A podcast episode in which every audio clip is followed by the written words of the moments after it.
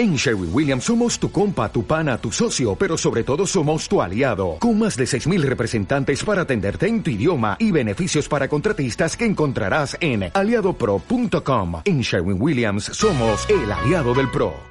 Si te gusta este podcast, entra en ivox.com y recomiéndalo. Así le ayudarás a que gane visibilidad en la mayor biblioteca de audio a la carta en castellano, donde además encontrarás centenares de programas de radio, monólogos, audiolibros, conferencias y otros muchos audios de diferentes temáticas. Ah, y recuerda que iVox es con V. I moltes gràcies per ser-hi presents en aquesta trobada aquí a Rubí de Lluna Plena de Lliure. Hoy es lunes 1 de octubre del 2012 y ayer, 30 de septiembre, a las 5 horas y 19 minutos fue exactamente el plenilunio de Libra. Hay que decir una cosa, decimos luna llena de Libra o plenilunio de Libra, pero la luna no está en Libra.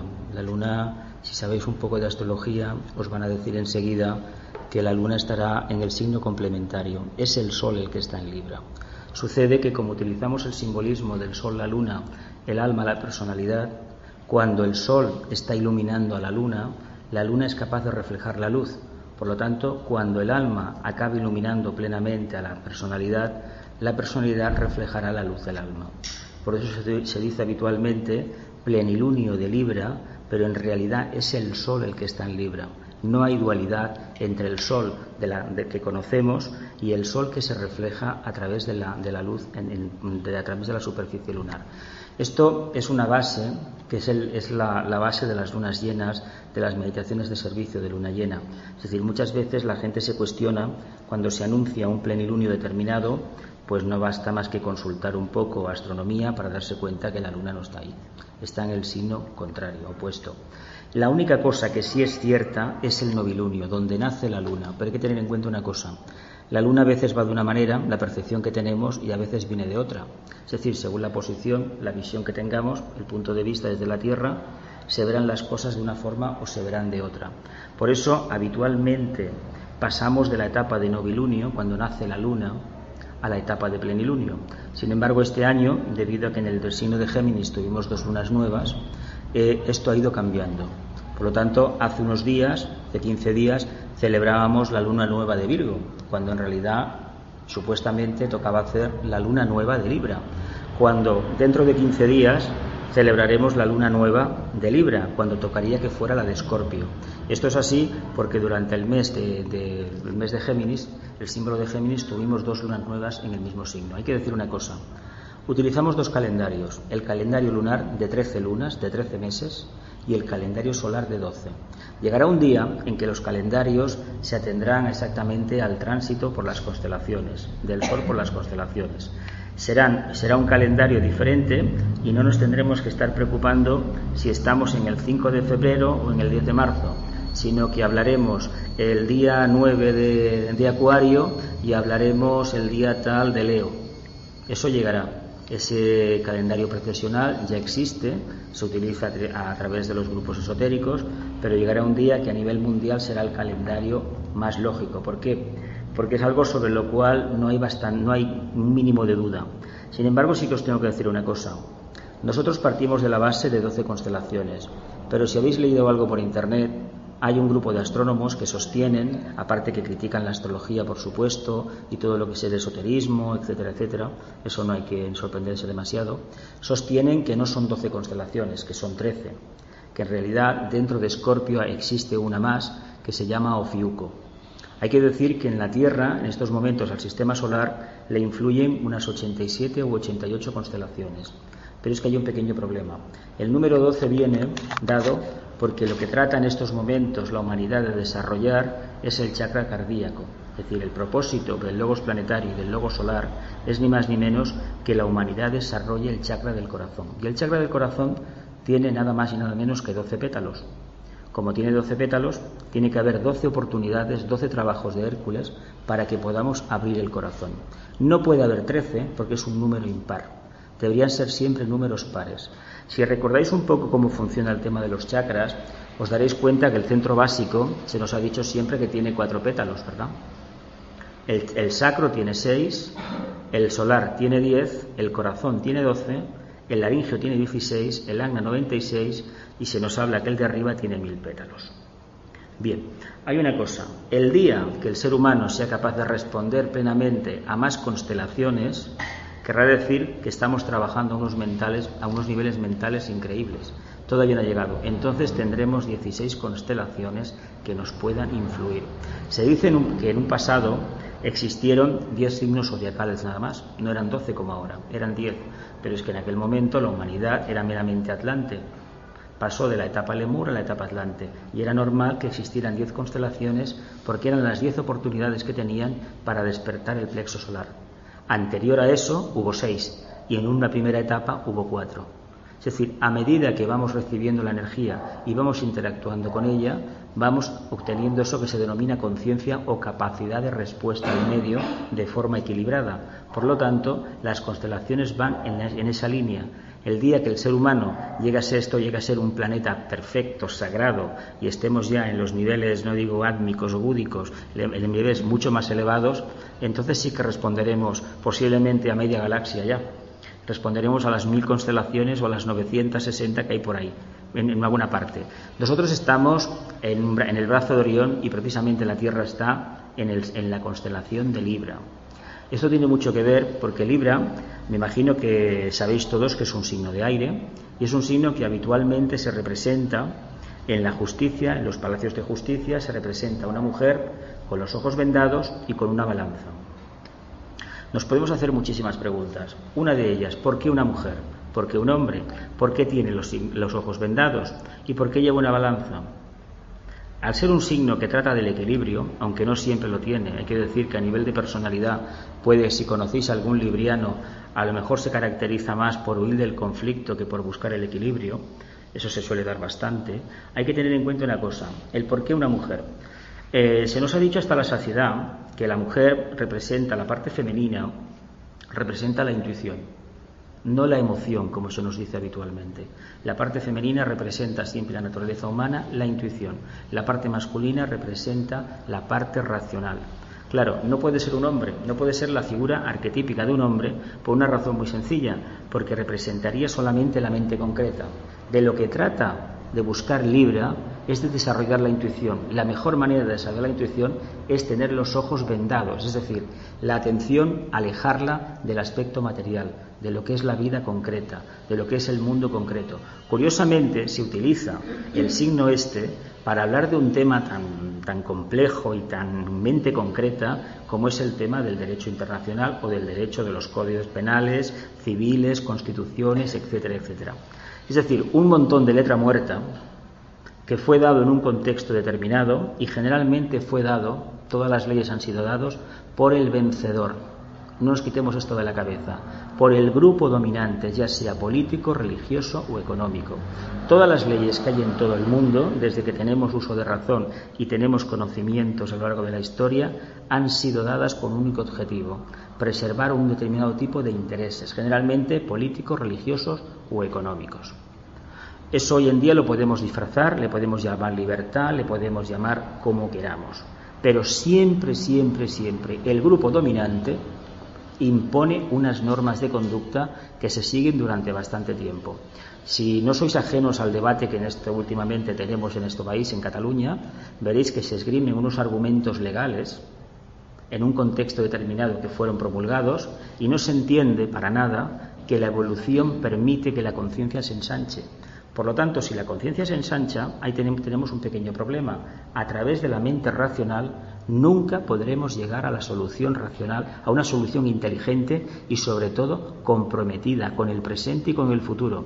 Necesitamos la intuición, pero para necesitar la intuición, primeramente hemos de trabajarla y sobre todo nos hemos de olvidar de nosotros mismos. Si el ser humano quiere desarrollar la intuición, debe utilizar esa parte derecha que tiene en el lóbulo, a nivel cerebral, y sobre todo tiene que olvidarse de lo que es en realidad y tiene que vivir en el aquí y en el ahora. Y automáticamente, si hay un anhelo de búsqueda de luz, automáticamente la luz surgirá. Pero repito, siempre y cuando mantengamos la calma y la personalidad, los ojos vendados, estén alejados de lo que es el día a día desde el punto de vista del plexo solar, del sacro o del centro básico. Es decir, que para desarrollar la intuición, como mínimo, como mínimo, tenemos que saltar la barrera del diafragma. Hemos de empezar a trabajar con los chakras superiores, ya sea con el laringeo o con lo que toca en este momento, en este periodo evolutivo, el chakra cardíaco, que precisamente es la puerta de acceso al plano búdico. Es decir, ¿cómo lo vamos a conseguir? El ejemplo del Nazareno hace dos mil años fue ejemplar. Lo que pasa es que nosotros todavía no somos capaces de entender el mensaje del Buda. Buda, como sabéis, es el representante más alto que ha dado el planeta Tierra a la humanidad. Es el, ser, la conciencia más perfecta que ha podido salir de la Tierra. Se espera que en un futuro el Cristo ocupe, Maitreya ocupe ese cargo. Pero él consiguió ese estado de conciencia porque venía de la cadena lunar y básicamente porque utilizó algo que todos tenemos, el aspecto conciencia concreta al trabajarlo y a interactuar correctamente con el medio, es decir, aprendiendo a pensar correctamente, comprendió los límites de la forma y aprendió a superar la forma. El Nazareno nos dijo algo exactamente lo mismo, pero con otro tipo de palabras. Ama a tu prójimo como a ti mismo. Si Buda nos dijo, conócete a ti mismo, Cristo nos dijo, ama a tu prójimo como a ti mismo. Y aquí tenemos el gran problema a nivel general. Todavía, desgraciadamente, ni entendemos lo que es la luz, desgraciadamente no lo entendemos, creemos más o menos por dónde va, pero el tema del amor se nos escapa de las manos. A nivel personal, un ser humano entiende por amor todo aquello que le satisface y con lo cual y a través de lo cual puede satisfacer a los demás, pero siempre relacionado al término posesión. La gente cuando está en pareja o tiene un hijo o vive en o está en grupos tiene amor al grupo porque tiene cierta posesión o cree que forma parte de algo porque hay un sentimiento innato de posesión. Pues bien, hay que decir que el verdadero amor no tiene nada que ver con la posesión, es completamente distinto. Por eso en la humanidad en estos tiempos tenemos ese gravísimo problema de que todo el mundo habla de que quiere ayudar, de que quiere ayudar al prójimo, ya sea a través de una manifestación, ya sea ocupando una plaza, ya sea criticando esto o sacando nuevas propuestas, pero hay un pequeño problema. Como no hay suficiente amor dentro de cada uno de nosotros, ese cambio que tanto anhelamos no se puede materializar.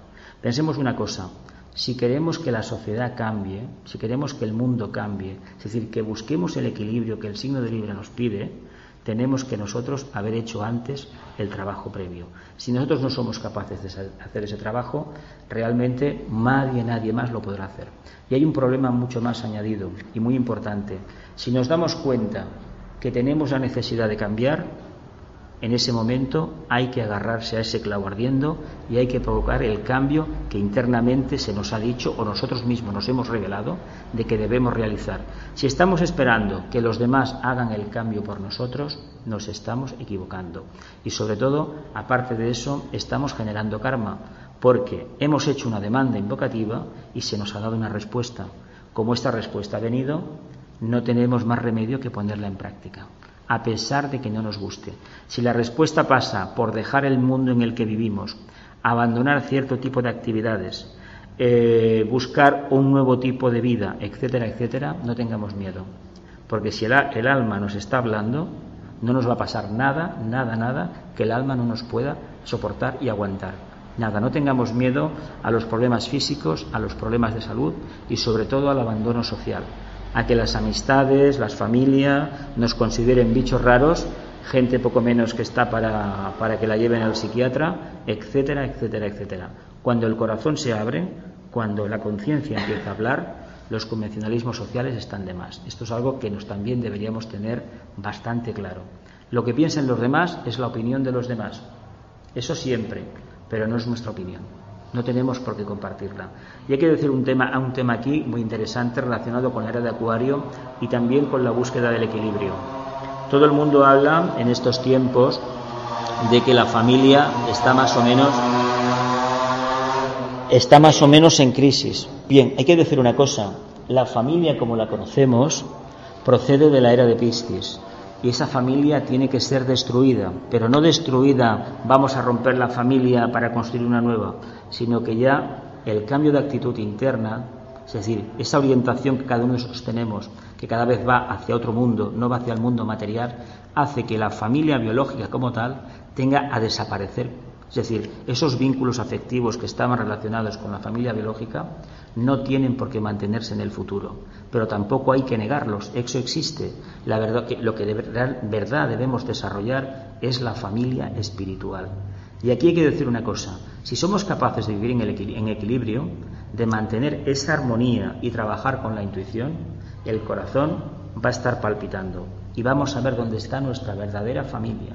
Y sobre todo una cosa muy importante que a mucha gente le llama la atención, vamos a reconocer gente que en el pasado, en vidas anteriores, estuvo con nosotros. Esa es nuestra familia, la familia espiritual. La otra nos podemos llevar maravillosamente bien e igual durante toda la encarnación existen unos vínculos que aparte de los biológicos son espirituales. Eso no hay ningún problema, fantástico. Pero que pensemos que el trabajo acuariano es la interdependencia. No ese núcleo cerrado que hasta hace 40, 50 años era la familia. Eso todavía lo podemos ver a nivel de grupos sociales, en algunos colectivos que se niegan a integrarse en el resto de la sociedad. Seguramente que por aquí en Rubí habrá casos parecidos, en Barcelona los hay, y se niegan, se niegan a integrarse. ¿Por qué? Pues porque si se integran acaban perdiendo sus supuestas esencias, es decir, que acaban perdiendo eso que los mantiene unidos, pero no se dan cuenta que están dándole la espalda a la luz. Y no podemos en estos tiempos dar la espalda a la luz para nada. He dicho antes que el signo de Libra era un signo de aire, ¿verdad? Que está dentro de la cruz cardinal. Está acompañado nada menos que de Aries, que es el complementario, y de qué dos signos más. A ver. Y cáncer, y cáncer, Capricornio y cáncer. Eh, las cruces tienen un valor bastante importante en la astrología, en la astrología esotérica. Y esta en concreto, la cardinal, se nos dice que es la cruz del Cristo resucitado, nada menos que la cruz del iniciado. Ahora bien, eh, hay que tener en cuenta una cosa, no por haber nacido en cáncer, en Capricornio, en Libra o en Aries, somos iniciados. ¿eh? Ojo, ¿eh?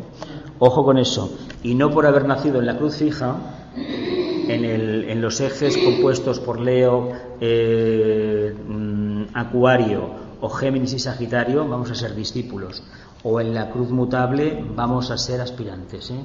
Esto que quede claro. La cruz del iniciado se dice porque son cuatro energías muy propensas a que se acabe provocando la iniciación. Se dice que una, el cáncer es la entrada en la corriente iniciática y precisamente esta Capricornio es la salida o, la, la cima de la montaña, es decir, las pruebas de la tercera iniciación. Hay que decir una cosa, este signo es un signo de preparación a la segunda iniciación que viene en el signo de Escorpio. ¿Y por qué un signo de preparación? Porque intenta buscar el equilibrio. Si realmente queremos un día tener una expansión de conciencia, o si internamente hemos leído o nos ha venido alguna revelación un día de que vamos, nos encaminamos hacia una expansión de conciencia, condición sine qua non, tiene que haber un perfecto equilibrio entre la mente concreta o personalidad y la mente superior o alma. Si ese equilibrio no existe, es decir, si no somos capaces de manifestar el alma en los planos de la forma, no nos estamos encaminando para ninguna iniciación. Esto que quede claro. Si realmente somos capaces de guardar silencio durante mucho tiempo y somos capaces de ver el plan, el amor a niveles mentales superiores, no a nivel emocional o plexo solar, a lo mejor, a lo mejor se nos dice que podemos encaminarnos hacia una tercera iniciación, la única que cuenta. Pero lo que interesa es que en este signo, en este signo de ahora, se hacen las pruebas para que en el siguiente, la prueba de Escorpio, se viva la prueba de la humildad por excelencia. Y esa prueba va a ser la que nos va a dar la segunda iniciación. Pero para llegar a eso, primeramente hemos de vivir las pruebas de Libra. Y la prueba de Libra es ni más ni menos que mantener un equilibrio perfecto entre lo que es la mente superior y la mente concreta. La mente concreta no tiene que dominar para nada. Esa verticalidad del fiel de la balanza nos indica la línea nada menos que de la intuición. Es decir, que los platillos han de estar completamente equilibrados, es decir, no tiene que haber fricción entre los pares de opuestos. Si estáis interesados en el tema de las energías de Libra, el tema de los rayos, se puede decir que entra una, la energía de Libriana entra en el sistema, viene de la constelación de Libra, entraría al sistema de Sirio, del sistema de Sirio entraría directamente al sistema solar y digo el sistema de Sirio porque no entra nada en el sistema solar que antes no haya pasado por el filtro de Sirio. Porque Sirio es el yo superior del logo solar, es decir, pues entre comillas, el Padre espiritual, es decir, la conciencia, la conciencia en la cual el logo solar se inspira para desarrollar su sistema solar. Cualquier cosa que entra en este sistema viene por esa parte. Al entrar en el sistema terrestre, sistema solar, entramos por Venus, un quinto rayo, haciendo de regente externo, regente exotérico. ¿Conocéis el significado de Venus en la, astrología convencional? Es el signo que habla del amor, el planeta que habla del amor. Cuando os miren una carta, os van a decir enseguida cómo pensáis a través de Mercurio, que están juntitos los dos y justo los tendréis muy cerca del Sol, porque son los planetas personales y están justo al lado del Sol. Mercurio os van a decir que cómo pensáis. Y cuando os hablen de Venus os dirán cómo sois capaces de amar. En astrología esotérica es un poquito diferente. Cuando hablamos, los dos son planetas mentales. Cuando hablamos de, Venus, estamos hablando de la mente, con una mente, una energía que entra por el centro agna. Es la energía de la investigación y ciencia. Es más bien una energía concreta, una mente concreta. Pero una mente concreta, muy detallista a veces, que hace que investigando, investigando, se alcance el arquetipo abstracto, que es lo que interesa. Cuando os hablen, por ejemplo, de Mercurio, os van a hablar de que es un planeta mental por excelencia. Sí que lo es. Precisamente rige a muchos signos. Está presente en muchos, en muchos signos del zodiaco. Porque la energía, la energía mercurial es la que necesitamos precisamente para liberar la forma, la mente de la forma, del campo de atracción de la forma. Y luego hay otra cosa. Aparte de, de, Venus, tenemos al planeta Urano. Habéis oído hablar del planeta Urano, ¿verdad? Muchas veces. Se dice que es el planeta de la era de Acuario es el planeta que realmente la energía de séptimo rayo, que al final acabará escribiendo los surcos de la voluntad de Dios en la Tierra. Bien, de acuerdo, pero hay un pequeño problema. A nivel jerárquico tenemos como regente a Saturno. ¿Conocéis el papel de Saturno en la carta? Se le asocia generalmente como el planeta del karma. Se llega a decir que Saturno, pues donde está Saturno, pues hay problemas, etcétera, etcétera. Le vamos a dar la vuelta al tema y a decir abiertamente que en realidad Saturno lo que nos da es una oportunidad. Lo que sí es cierto que Saturno, cuando las cosas no las hacemos bien, nos lee las tablas de la ley. Aparece Moisés con las tablas de la ley, esto no lo hemos hecho bien y por lo tanto hemos de pagar este precio. Imagino que los que estamos aquí ya tenemos cierta edad y podemos mirar la vida con un poco de perspectiva y saber cuándo nos equivocamos en cualquier decisión, por insignificante o trascendente que pudiera ser, cuando nos equivocamos y las consecuencias de aquella equivocación. Me imagino que todos los que estamos en esta reunión somos conscientes de eso. ¿Y por qué nos equivocamos? Pues porque tal vez la intuición no funcionó de forma correcta, porque nos dejamos seducir por los arabescos de la mente concreta, de la mente racional. Todas esas ilusiones que la mente concreta que la mente concreta nos genera nos acaban atrapando tanto que no nos damos cuenta que precisamente la sencillez del pensamiento, la ausencia del deseo, es lo que posibilitan que la mente se acabe iluminando. No tenemos la mente iluminada porque tenemos demasiado deseo todavía en nuestro vehículo emocional. El día que mantengamos el equilibrio, que el vehículo emocional, el platillo ese que ocupa el vehículo emocional, esté quieto, esté perfectamente alineado con el vehículo mental y con el alma, automáticamente nuestro problema desaparecerá. El problema que tenemos los humanos en esta etapa actual de evolución se habrá erradicado por completo y entonces la luz del alma sí que bajará a todos los vehículos de la personalidad. Hay gente que por ahí va afirmando algunas técnicas de que el vehículo emocional poco menos que se tiene que erradicar, que se tiene que controlar, que se tiene que dominar, que se tiene poco menos que destruir o machacar, etcétera, etcétera. Es mucho más sencillo que todo eso, a mi modo de ver. Si somos capaces de estar atentos una décima de segundo en un momento, con la meditación se consigue, y si ese estado de conciencia somos capaces de trasladarlo a nuestro diario actuar, vivir, no nos quepa la menor duda de que poco a poco iremos comprendiendo ese aforismo y poco a poco la mente acabará siendo iluminada. Y si la mente está siendo iluminada, si tenemos ausencia de deseos y solamente vivimos en el presente y tenemos una máxima que la deberíamos llevar poco menos que en un tatuaje en el brazo o en la mano. Que la verdad predomine en mi vida y que la realidad rija todos mis pensamientos Si fuéramos capaces de aplicarnos esta máxima, automáticamente íbamos a desechar, yo diría, que el 90% de los pensamientos que tenemos al día y el 99% de los anhelos o deseos que también tenemos todos cada día. Porque el problema no es mañana, y menos aún echar las culpas al pasado de lo que somos, sino aquí y ahora. No existe otra oportunidad. Pensemos que un día, un día, es exactamente, por analogía, por correspondencia, el símil perfecto de una encarnación. La noche, el estado de conciencia que no estamos en conciencia de vigilia, dormidos en el astral, donde sea, equivaldría a ese pralaya, a ese estado intermedio entre encarnaciones donde estamos haciendo la reflexión. Pues imaginemos que cada vez que un día pasa es una oportunidad ganada o perdida.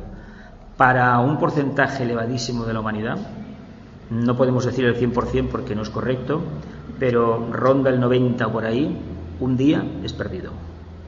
La mayoría de los días del año, la mayoría de las oportunidades que se nos dan son perdidas. Y luego hay otro pequeño engaño en esto. Se nos dice, existe la noche y existe el día. Es mentira. El sol está continuamente iluminando.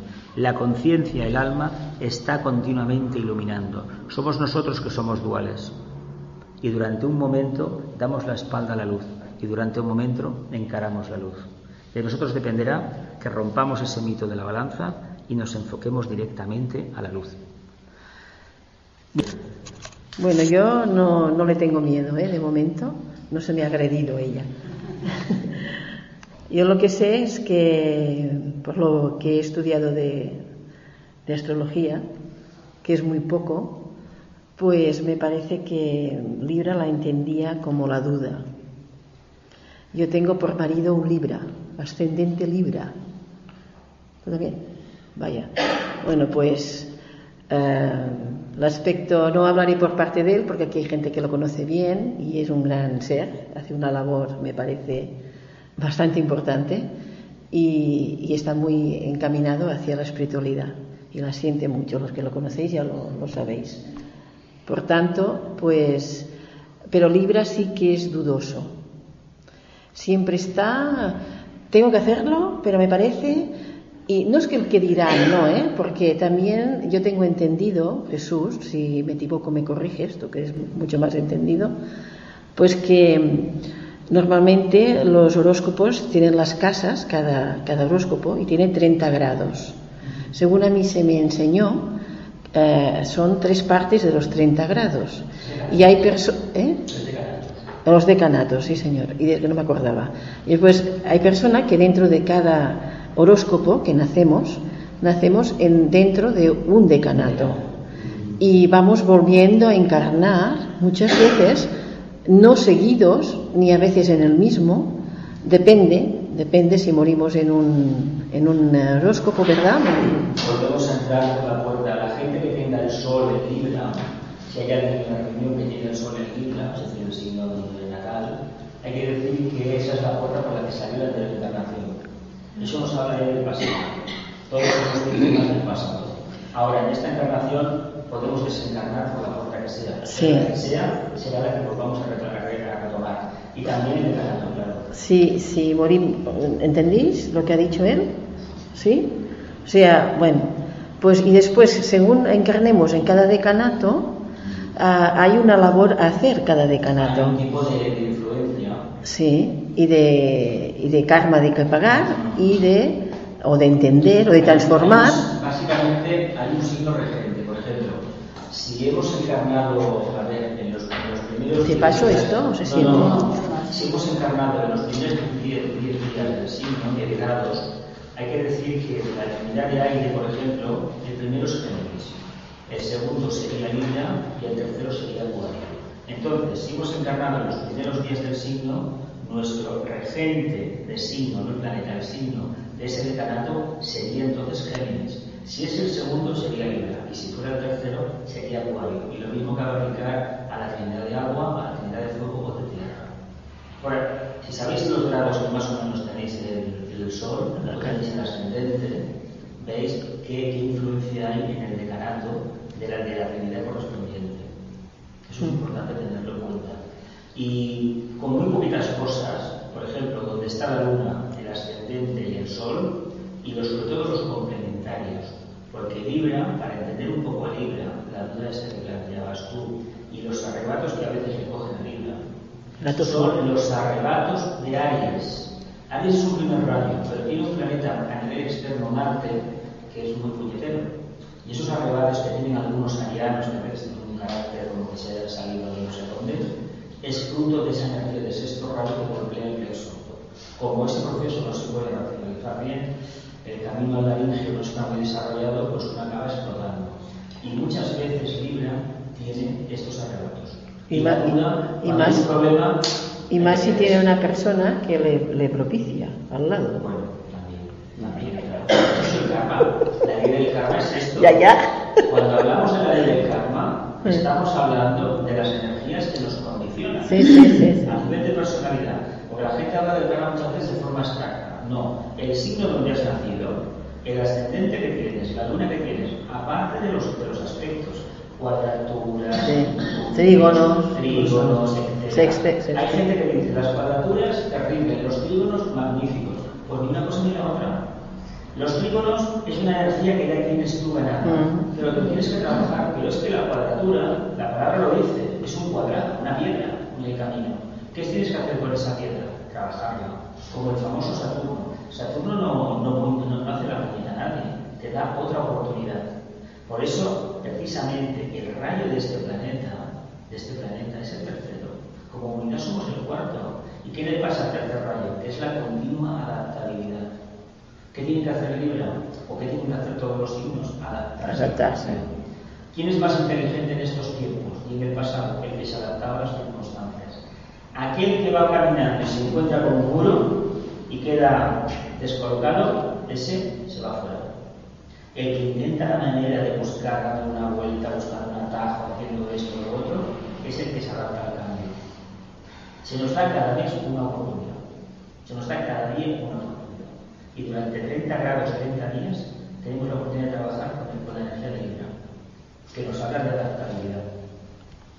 Que los signos de aire tienen tendencia a moldarse. Sí, sí, sí. Los signos de agua se dice que son muy sensibles, los de tierra que son, bueno, muy, muy tercos, ¿no?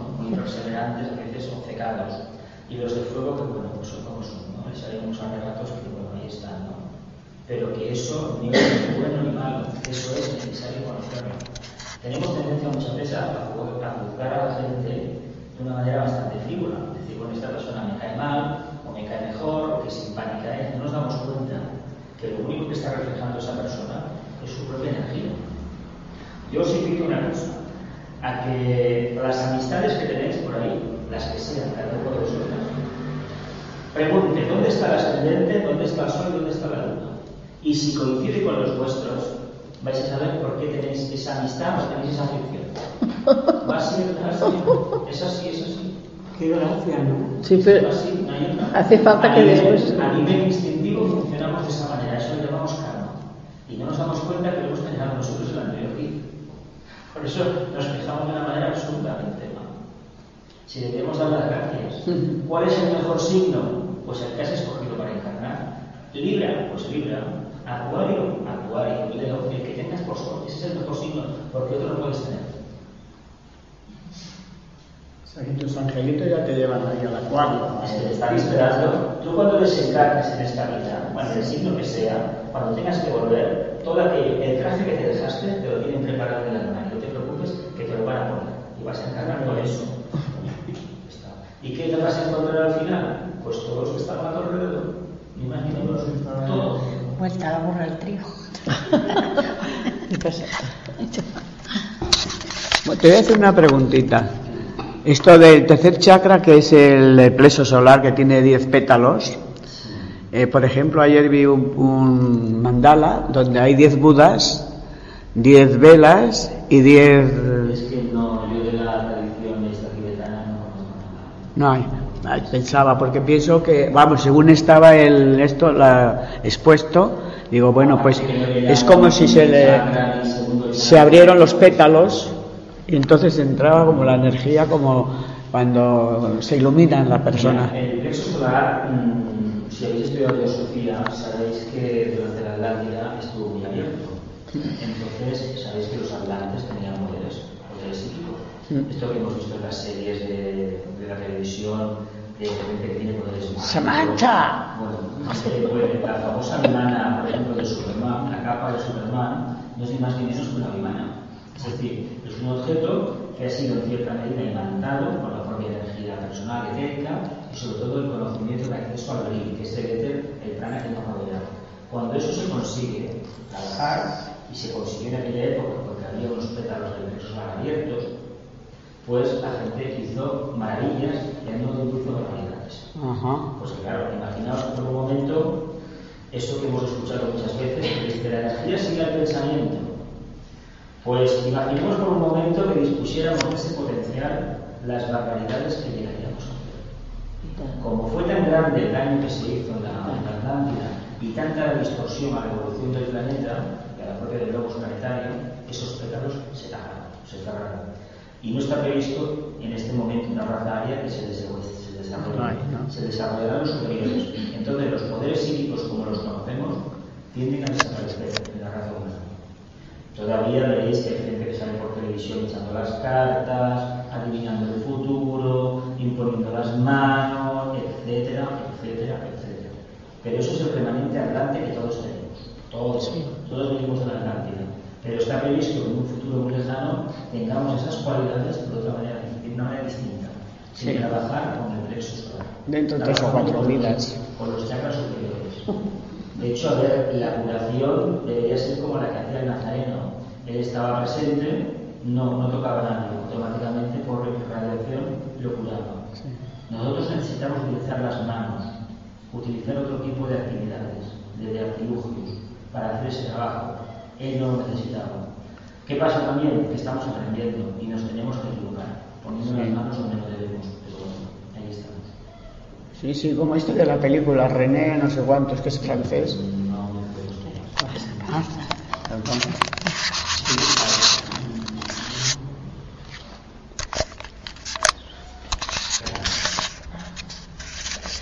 Yo sí vull preguntar. Quiero preguntar. Ah, ah perdón, que no estoy acostumbrada.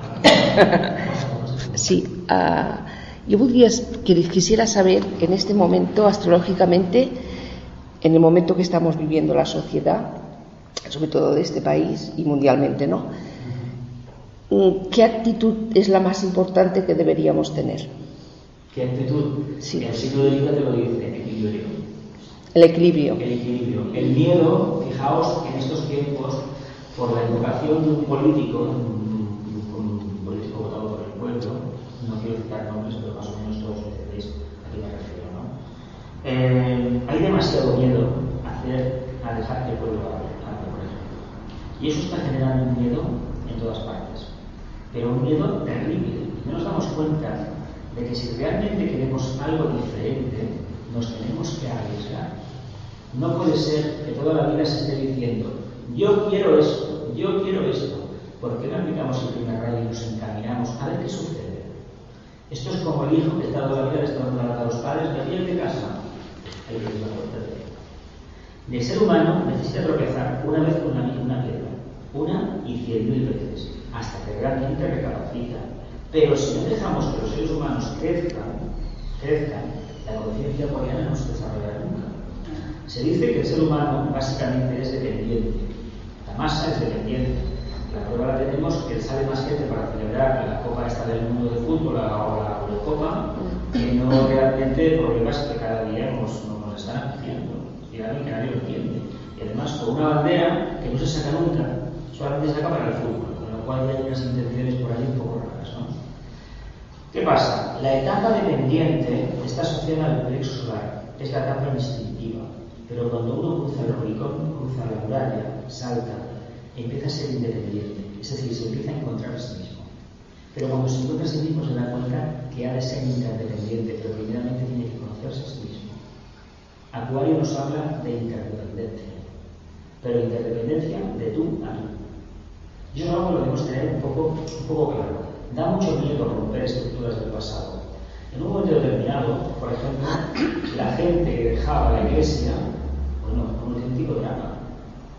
Yo me acuerdo de haber conocido gente, cuando estaba en el movimiento, en la trascendental hace tantos años, que les había costado un disgusto a su familia dejar de ir a la Iglesia Católica. En mi caso pasó tres cuartos de lo mismo, pero hay que decir que no he hecho ninguna falta. Quiere decir que, bueno, que aquello se produjo, esta vez a lo mejor se podría reproducir así, o de otra manera, no lo sé, pero mm, por alguna razón no volví más, hablando en plata. Y debo decir una cosa, no me arrepiento de lo que paso, no me arrepiento. Sin embargo, hay personas que les cuesta un problema de que seguro, terrible, tener que dejar una opción religiosa, por ejemplo. Y esto sirve de relación al problema ese que estábamos hablando. Hay mucho miedo al cambio.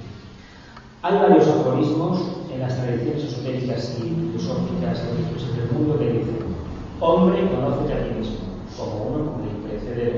Ama a tu prójimo como a ti mismo. Luego hay uno, otro, las dicen, ¿quién eres? ¿Quién soy? ¿De dónde vengo? ¿Hacia dónde me encamino? Los judíos, el Señor es mi pastor, nada me falta, el Salmo 23. Eh, la clave del el proverbio de la cita secreta. Todo está contenido en el uno. No hay vida fuera del uno. Si todo esto lo relacionamos un poco, ¿por qué nos preocupamos por la? Por las crisis planetarias, por los cambios climáticos, por lo que pasó, por ejemplo, aquí hace 50 años. Que el otro día por televisión y la gente sacó del plexo ver 50 años después. Pero lo mío, a ver, a ver si crecemos un poquito, a ver si crecemos un poquito. El pasado, por mucho que lo refreguemos, pasado está. Y nos está creando el futuro. Si fuéramos capaces de circular sin un retrovisor que diga el pasado, estaríamos en el camino correcto. Pero eso, a pesar de que a nivel empírico es maravilloso decirlo, en el día a día estrella como una realidad personal, la de todos. La de todos nosotros a nivel individual nos encontramos con muchísimas razones, con unas, unos que tenemos que solventar, con unas adicciones tremendas, y claro, eso cuesta. Si queremos que Acuario se manifieste, pensemos una cosa. Vamos a construir el Acuario sobre las cenizas de la de Cristo. Yo hay un símil que a veces he dicho y en otros grupos hay gente que se ha molestado. ¿Sabéis cómo, cómo llegamos a la Unión Europea actual? ¿Sabéis cómo llegamos al bienestar que hemos tenido hasta hace cuatro años en, la, en España en concreto? ¿Qué pasó en los años 30 en este país y en el resto de Europa? ¿Qué pasó? Hubo una crisis tremenda. Aquella gente lo vivió fatal, fatal. Ya quedan pocos. Pero queda la gente de la posguerra que lo vivió casi mucho peor que los que estuvieron en la frente de batalla. Gracias a que hicieron ese esfuerzo, a partir de los 60 vino una recompensa. Vino a España y el resto de Europa, no nos engañemos. Porque el desarrollismo se da en Europa en los años 60 con Israel. Esta nota que nos han vendido de que los alemanes después de la Segunda Guerra Mundial tenían lavadora y televisión. Yo os invito a que veáis, no que la televisión, pero en Internet podéis apretar un botón y hay, infinidad de información de esa época. Los franceses estuvieron años y años trabajando horas gratis como los alemanes para el Estado que después vino todo lo demás, el desarrollismo, evidentemente que vino, pero unos 25 30 años que gracias se ponían en la alcaldía y no hay que, y esto está ya ¿eh? ¿Qué pasó en España? Pues lo. ¿Pero qué ha pasado los últimos de 75 para acá? Pues que nos creíamos, algunas personas se han creído que todo era esto, era algo del bien y del mal, y coge una manzana y sale otra, y sale otra. Y la gente que tiene menos de 35 años y menos de 40 no entiende para nada las dificultades que vivió la anterior generación. Como no las entiende y no ha trabajado para mantener ese estado de bienestar, automáticamente lo que haría desaparece aquí y en el resto de Europa. El karma dio la opción, cambiar, cambiar, obtuvieron la recompensa al final de sus vidas. Dejaron el testigo, pero el que recibe el testigo no continuó con el trabajo. Mira, aquí en Cataluña hay un cine muy curioso. El abuelo montó la fábrica textil, el hijo la continuó y el nieto se la pulió. Y eso no es broma, eso existe. Quien dice la fábrica es el negocio, a la capital de la aburrida. ¿Y por qué esto? Decimos, energías distintas. No, porque había un propósito. Y el propósito, si no se alimenta, se extingue. Así de claro. Si perdemos el miedo, haremos lo que queramos, lo que sea. lo que sea en aras de, de aumentar la civilización, es decir, los valores de la fraternidad, del amor, de la voluntad también, de la iluminación, esos son los valores que interesan. Sí, de este proceso, de este proceso que nos está afectando en este país, lo sorprendente del caso es que no hay violencia. Eso es lo que está poniendo los pelos de punta a mucha gente y lo que está haciendo que en muchas partes del mundo estén pensando, ¿qué está pasando ahí? Pues ojalá lo podamos vivir como algo verdaderamente espiritual, como algo realmente democrático, porque la palabra democrático habla de espiritualidad y no habla de una vez cada cuatro años echar un voto. Eso no lo dice la democracia. Eso es una forma de entenderla, la parte externa. Pero si el ser humano no cree en el interno, ¿cómo le vamos a pedir a un político que haga algo y a hacer? Claro. Y menos criticar a los políticos, sean del bando que sean. Porque si criticamos al que está arriba, pensar, esto es una pelota que sube para arriba de tenis y vuelve una esfera de hierro que nos ha causado esto. Y eso ha pasado históricamente.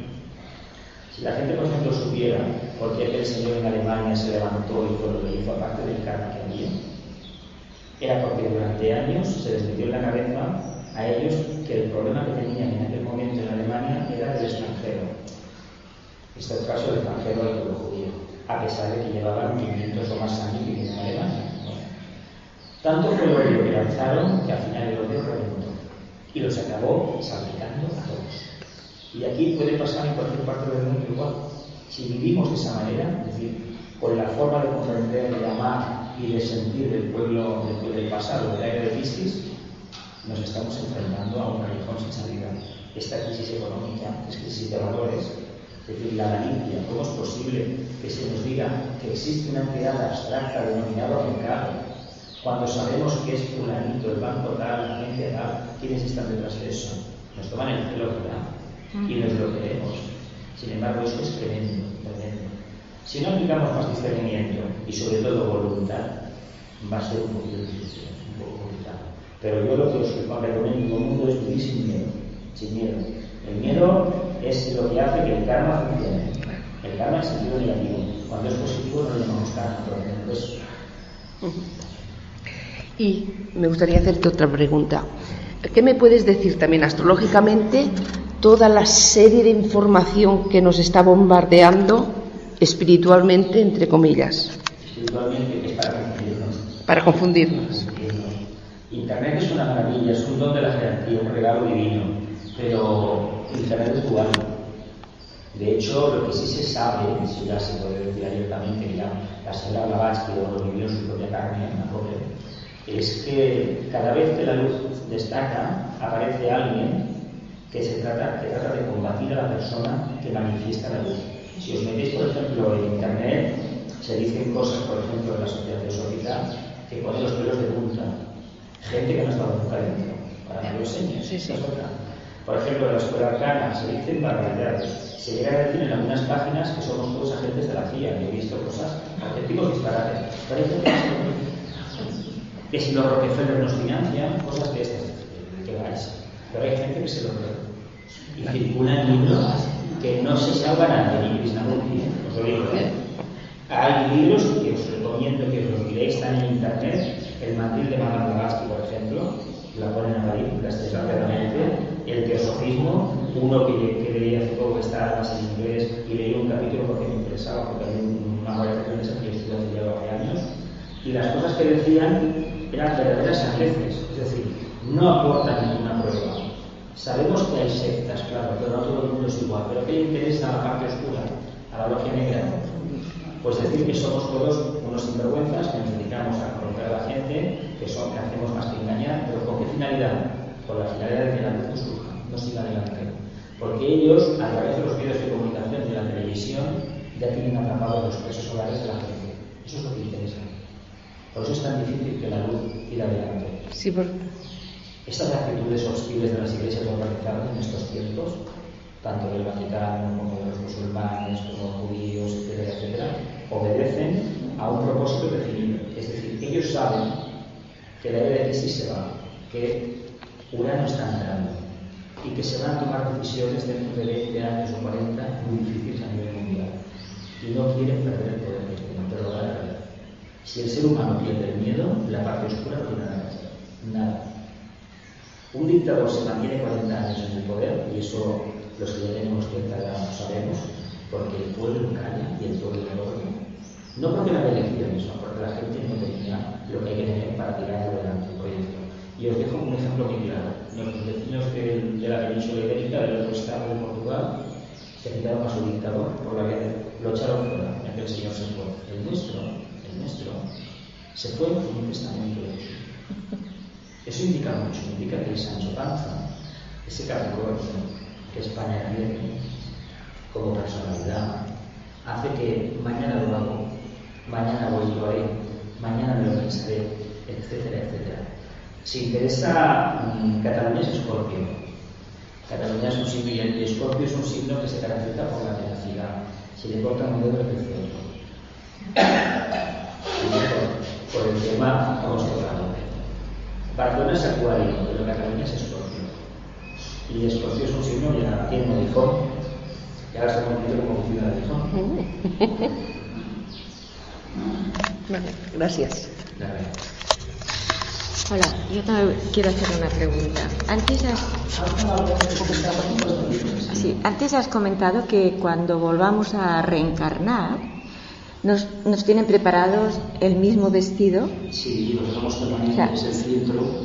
Representa que es eh, Géminis. Yo, por ejemplo, soy Géminis. Desencarnarse el signo de Géminis desencarne y, y, quiere decir, eh, o sea, el vestido es el, es, el signo de Géminis. el filtro energético de la experiencia anterior, que como saliste por la puerta de Géminis está coloreado con esa energía. Entonces, en el momento de nacer, el signo que estaba en el horizonte a la izquierda es el ascendente. Y ese es el propósito del alma para esta encarnación. Y para algunos astrólogos, el sol es el vehículo mental. La luna es el cuerpo emocional la parte distintiva, las emociones, que son o menos que y el ascendente sería el cuerpo físico. Eso para algunos. Lo que pasa el ascendente es el propósito del alma para esta encarnación. Pero ¿cómo se manifiesta? En los primeros años no se manifiesta. Puede que hasta los 40 o 50 años el séptimo septenato no se llega a manifestar del ese ¿Por qué? Pues porque hemos tenido que hacer la servidumbre del vehículo físico, del vehículo emocional y del vehículo mental cuando hemos pasado los tres primeros escenarios, el alma toma ya una posesión plena, supuestamente ya se manifiesta, hasta que llega un momento en que somos un alma manifestada, acostumbra a ser los 49, 50 años. Depende. Antes antes, porque después, juguetes nunca. Porque para conseguirlo, por eso antes se veía mejor que cuando se acercaban los 50 o 60 años en una vida de equilibrio. Y ahora eso no se da. No tiene Y ahora eso no se da. Por muchas circunstancias eso ahora no se da. Y corresponde, los últimos años de la vida, corresponde vivir ese estado de equilibrio. Porque si lo vivimos, estamos respondiendo al patrón del alma para esta encarnación, aunque sean los diez últimos años de vida. Hay que vivir esta manía que hay ahora de que uno tuvo que cuidar de sus hijos y ahora resulta que cuidar de sus nietos y también de sus hijos. Esto es una alteración, esto es un karma que ya veremos por dónde sale el tema, complicado. Y eso está montado por una razón muy sencilla. Lo ha montado la parte oscura. Pues para que esa, esa masa humana que tiene más de los 55-60 que podía manifestar el alma, no la manifieste. Hablando de plata. Cuando me salen por televisión algunos economistas que debemos trabajar 12 horas diarias, ¿con qué finalidad? Pues que no tengamos tiempo para pensar. No para irnos a la taberna, no, pensar. Ni más ni menos. ¿Por qué creéis que tanto tienen tanto éxito los productos transgénicos? Porque a las multinacionales les interesa esto. Porque generan seres discapacitados espirituales. Conocemos un discapacitado mental, uno físico, y ahora nos salta ya eh, el espiritual aquel que es un ser amorado, que no tiene principios, y cada vez hay más, cada vez hay más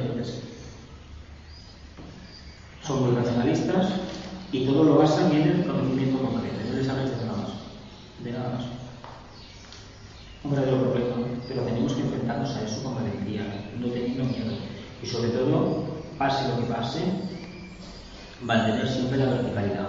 Es como los juncos en la riera. Viene el agua, los dobla. Se da el agua, buscan la luz del sol.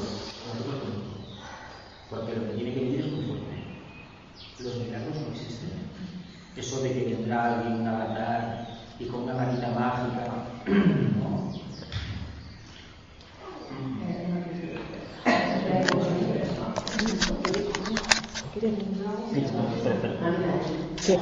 en la era de Acuario no es la que estamos viviendo No, ahora, es es la era de luz. Esto es estamos saliendo de Piscis. De hecho, en Acuario estamos, porque mira, se dice que como, como evento acuariano por excelencia fue la Revolución Francesa, que fue en 1780 y pico, ¿no? 240 años por ahí. Entonces, eh, eso fue el aldabonazo de la libertad. Lo que pasa que, claro, se hizo dentro de Piscis y se utilizó un procedimiento nefasto, pero un procedimiento que tiene un, un significado esotérico que si se quiere ver, aquel instrumento que desarrolló aquel médico, el doctor Guillotin, tiene una finalidad muy concreta. ¿Qué creéis que cortaba cuando cortaba el cuello? La cabeza. No, cortaba la inteligencia del ser humano. Cortaba la inteligencia del ser humano. Cortaba la tríada espiritual, el átomo humano psicopermanente, anclado en el centro laríngeo, la mente superior, la Claro. cortaba del resto del cuaternario. Mm, El señor este trabajaba para el otro bando, Sí, sí. de forma clarísima. Y se ha utilizado en Francia hasta hace, bueno, pues hasta el señor Mitterrand, que abolió la pena de muerte en los años 80, así de claro. Durante 200 años, pum, bajo, subo, bajo y subo, ¿no? ¿Qué pasa? La gente dice, de acuerdo, mm, lo vemos de esta manera. Eso es el comienzo de Acuario. Es el comienzo de. Que, pero es cristal, ¿no? Es cristal. Es cristal, sí. Ya. Era la de la, la escuela de estío que había al sopa, al sopa que al final. ¿Qué pasa? Que los inicios siempre son malos. Cualquier cosa que se invoca, cuando se pone en práctica, estamos condenados a equivocarnos con ella. Cualquier cosa, lo que sea, todo, el inicio es tremendo. Pues en aquella forma, en aquel momento se cometieron esos errores. Hoy se ve con perspectiva. En el siglo XX hemos tenido unas crisis que ahora ya nadie se acuerda de ellas, con explosiones nucleares de forma intencionada, algo que, que nos retrotraía a la experiencia de la Atlántida, y sin embargo hemos podido tirar adelante. ¿Qué nos puede venir ahora? Pues nos pueden venir muchísimas cosas. Eh, todo lo que conocemos tiene que cambiar. Todo, todo. Y no porque estemos en el 2012, ni el alineamiento que dicen que va a haber, ni nada por el sino porque hay una masa de la humanidad cada vez más grande que quiere cambiar. Y sobre todo, cada vez hay más personas, como nosotros aquí, hacemos reuniones y hablamos de estos temas, o meditamos. Esto se está haciendo en todo el mundo con diferentes nombres. Cada vez que se junta la gente y pronuncia el nombre de la humanidad o de la fraternidad o del bien general para todo el mundo, estamos invocando una energía. Seamos conscientes o no seamos conscientes. Y pensemos una cosa, los hermanos del otro bando hacen exactamente lo mismo. Lo mismo. Hacen exactamente lo mismo. ¿Qué tenemos que hacer nosotros? El bien, no combatir nunca el mal. Si caemos en la trampa de la dualidad de combatir el mal para conseguir el bien, vamos derechos al fracaso. Eso se puede aliviar en vez de estar pensando tanto en la política que tenemos, en hacer más meditación, por ejemplo, o en rueda de energía cada vez que nos Hacer meditación, pero cuidado, si hacemos meditación, el estado de conciencia alcanzado aquí tiene que manifestar en la calle. Y sobre todo una cosa, cuando venga un problema no digamos, como yo he escuchado en algunos sitios, es que yo soy muy espiritual y esto no lo toco. Eh, debemos inmiscuirnos en todo, en todo. participar. Ojalá tuviéramos políticos que meditaran cada día. Yo lo que sí sé mm, de un juego de banderas que se hizo para las anteriores elecciones, que a niveles de números me llamaba la atención de que algo había detrás, alguien estaba detrás y estaba orientando a ese partido político, pero no digo más, porque me parecieron una serie de detalles que yo me fijo en los detalles a veces y me eh, no, para el lado de la luz. Mm, No me, no me extrañó nada que aquello se planteara así, se publicó, pero mm, no se ha vuelto a hablar más del tema, de por qué se colocaron nueve banderas, ya os estoy diciendo todo, nueve banderas, y francamente mm, tiene su significado. ¿eh? Además, la bandera de este país tiene un número sagrado, ¿no? Pues nueve banderas por nueve sale otro número sagrado. Algo había. Pero bueno, lo que sea, lo que sea, lo que sea que tengan. ¿Querías decir alguna cosa? Yo oía que hablabais de astrología mucho y para, para saber astrológicamente qué ascendente tiene, pues, por ejemplo, tu familia, ¿no? Tu hijo, tu Sí. marido, ¿dónde lo puedes mirar? o Esto lo dónde? puedes mirar en internet, programas como AstroDiens te lo hacen en online. Tú das los datos, la fecha de nacimiento, el lugar de nacimiento, es muy importante dónde hemos nacido y la hora que hemos nacido. ¿eh? ¿Y si no la sabes? Ahí. Si no las sabes, calcula las 12 del mediodía. Las 12 del mediodía. No, pero si no sabes el día, por ejemplo. Ah, el día, uy. Esto, esto es complicado. Sí. Hay que saber el día y la hora, la hora exacta. Y el sitio, claro. El sitio, sobre todo eso, con las coordenadas, es muy importante eso. Y si no, pues te levantas sobre las 12 del mediodía, pero del día que, se, del día que haya sido. Y eso te da ya un, un vaivén. Luego, el que interprete la carta, pues puede ver si realmente el ascendente es ese o no es ese. A veces los ascendentes engañan un poco, ¿eh? Parece que sale una cosa y luego es otra, pero bueno, esto depende de muchas cosas. Pues eso quería saber. ahora.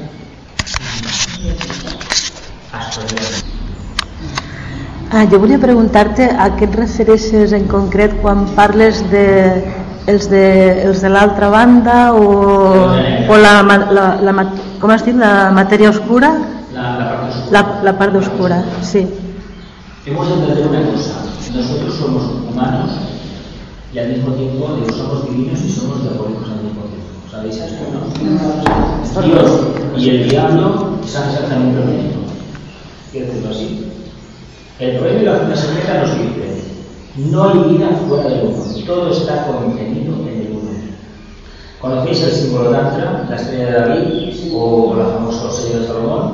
Está en el escudo de la sociedad teosófica, la estrella que va hacia arriba, el triángulo hacia arriba, Ah, vale, sí, sí, ascendiendo, y el triángulo que se, se está metiendo en la materia. Mm. Si supiéramos que eso, lo que significa eso a nivel personal, entenderíamos por qué Ibn nos habla de. Porque no necesitamos más que eso. Meternos en la cabeza una vez por todas que nosotros somos frutos de dos energías. Una energía que tiende hacia la involución y otra que tiende hacia la evolución. Y que precisamente es viviendo la, evolución de forma consciente y equilibrada como superamos la etapa involutiva y subimos para arriba. Además se representa en la sociedad teosófica la- el triángulo de abajo está de negro y el triángulo superior está de un color blanco. Fijaos lo que se lo está diciendo lentamente. Hay una hexagrama y hay un hexágono y hay una cruz alzada. Y encima está la espástica, la danza de Shiva, el movimiento de Dios. Y tenemos el horóscopo, el principio y el fin, la cabeza y la cola. Todo lo que hagamos estamos dentro de un círculo. Por lo tanto, si tenemos a Dios encima que estaba danzando, ¿qué nos preocupa? ¿Por qué nos preocupamos tanto de la vida? Si somos Dios en esencia, somos monadas. Sin embargo, el día a día nos tiene a todos engolfados. Y no entendemos que los hermanos de otro lado, la parte oscura, está haciendo su trabajo. Lo que pasa que nos quedamos con la boca llena y solamente sabemos quejarnos. Y no hay derecho. Pero si se trata de que hagamos la parte positiva nosotros, que hagamos el bien. ¿Os acordáis de la parábola aquella de la otra mejilla? El Nazareno estaba diciendo a sus discípulos, no hagas el mal, no devuelvas una bofetada también. Pon la otra, es decir, date una nueva oportunidad. Él está haciendo su trabajo. La vida del karma se encargará de él. Puso Buda los en sus sermones. El karma se encargará de cada uno. Ya nos pondrán una tesitura que nos dará una o 40. Por todo lo que hicimos. Pero nosotros no quedamos en esa ronda. Si somos conscientes del daño que hacemos, no. Vale, gràcies.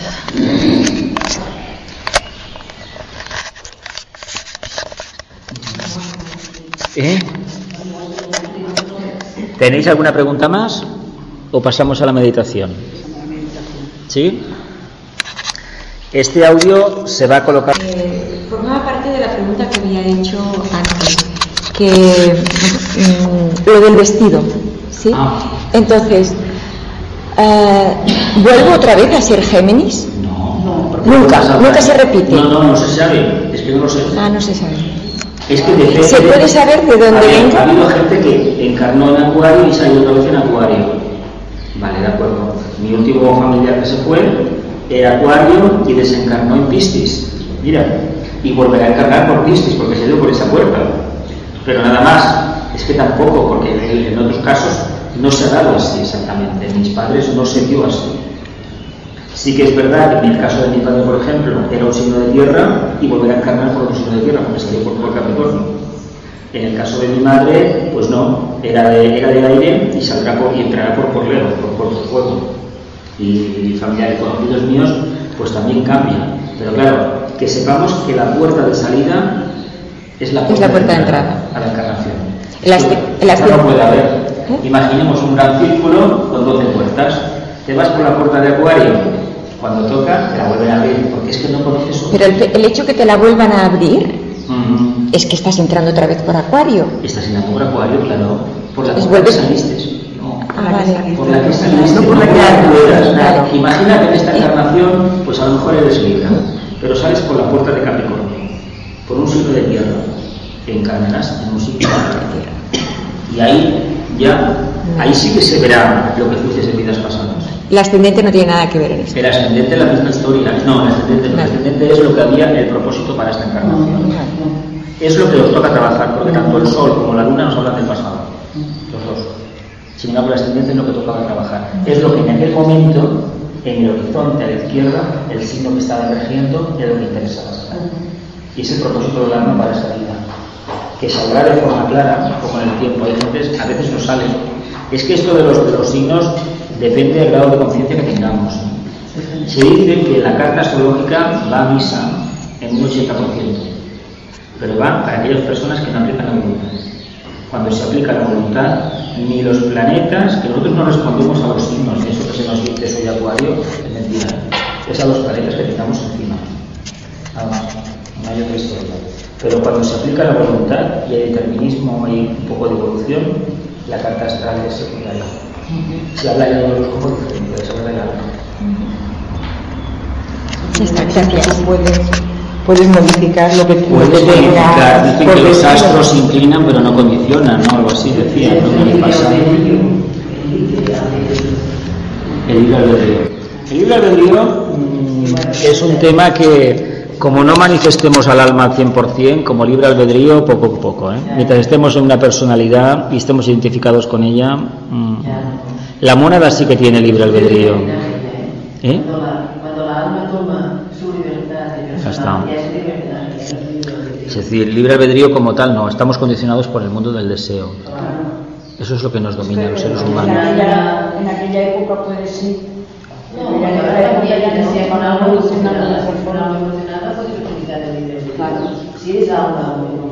Pero hay que tener una conciencia bastante elevada para entender esa opción que tenemos de escoger sin condicionamientos. ¿eh?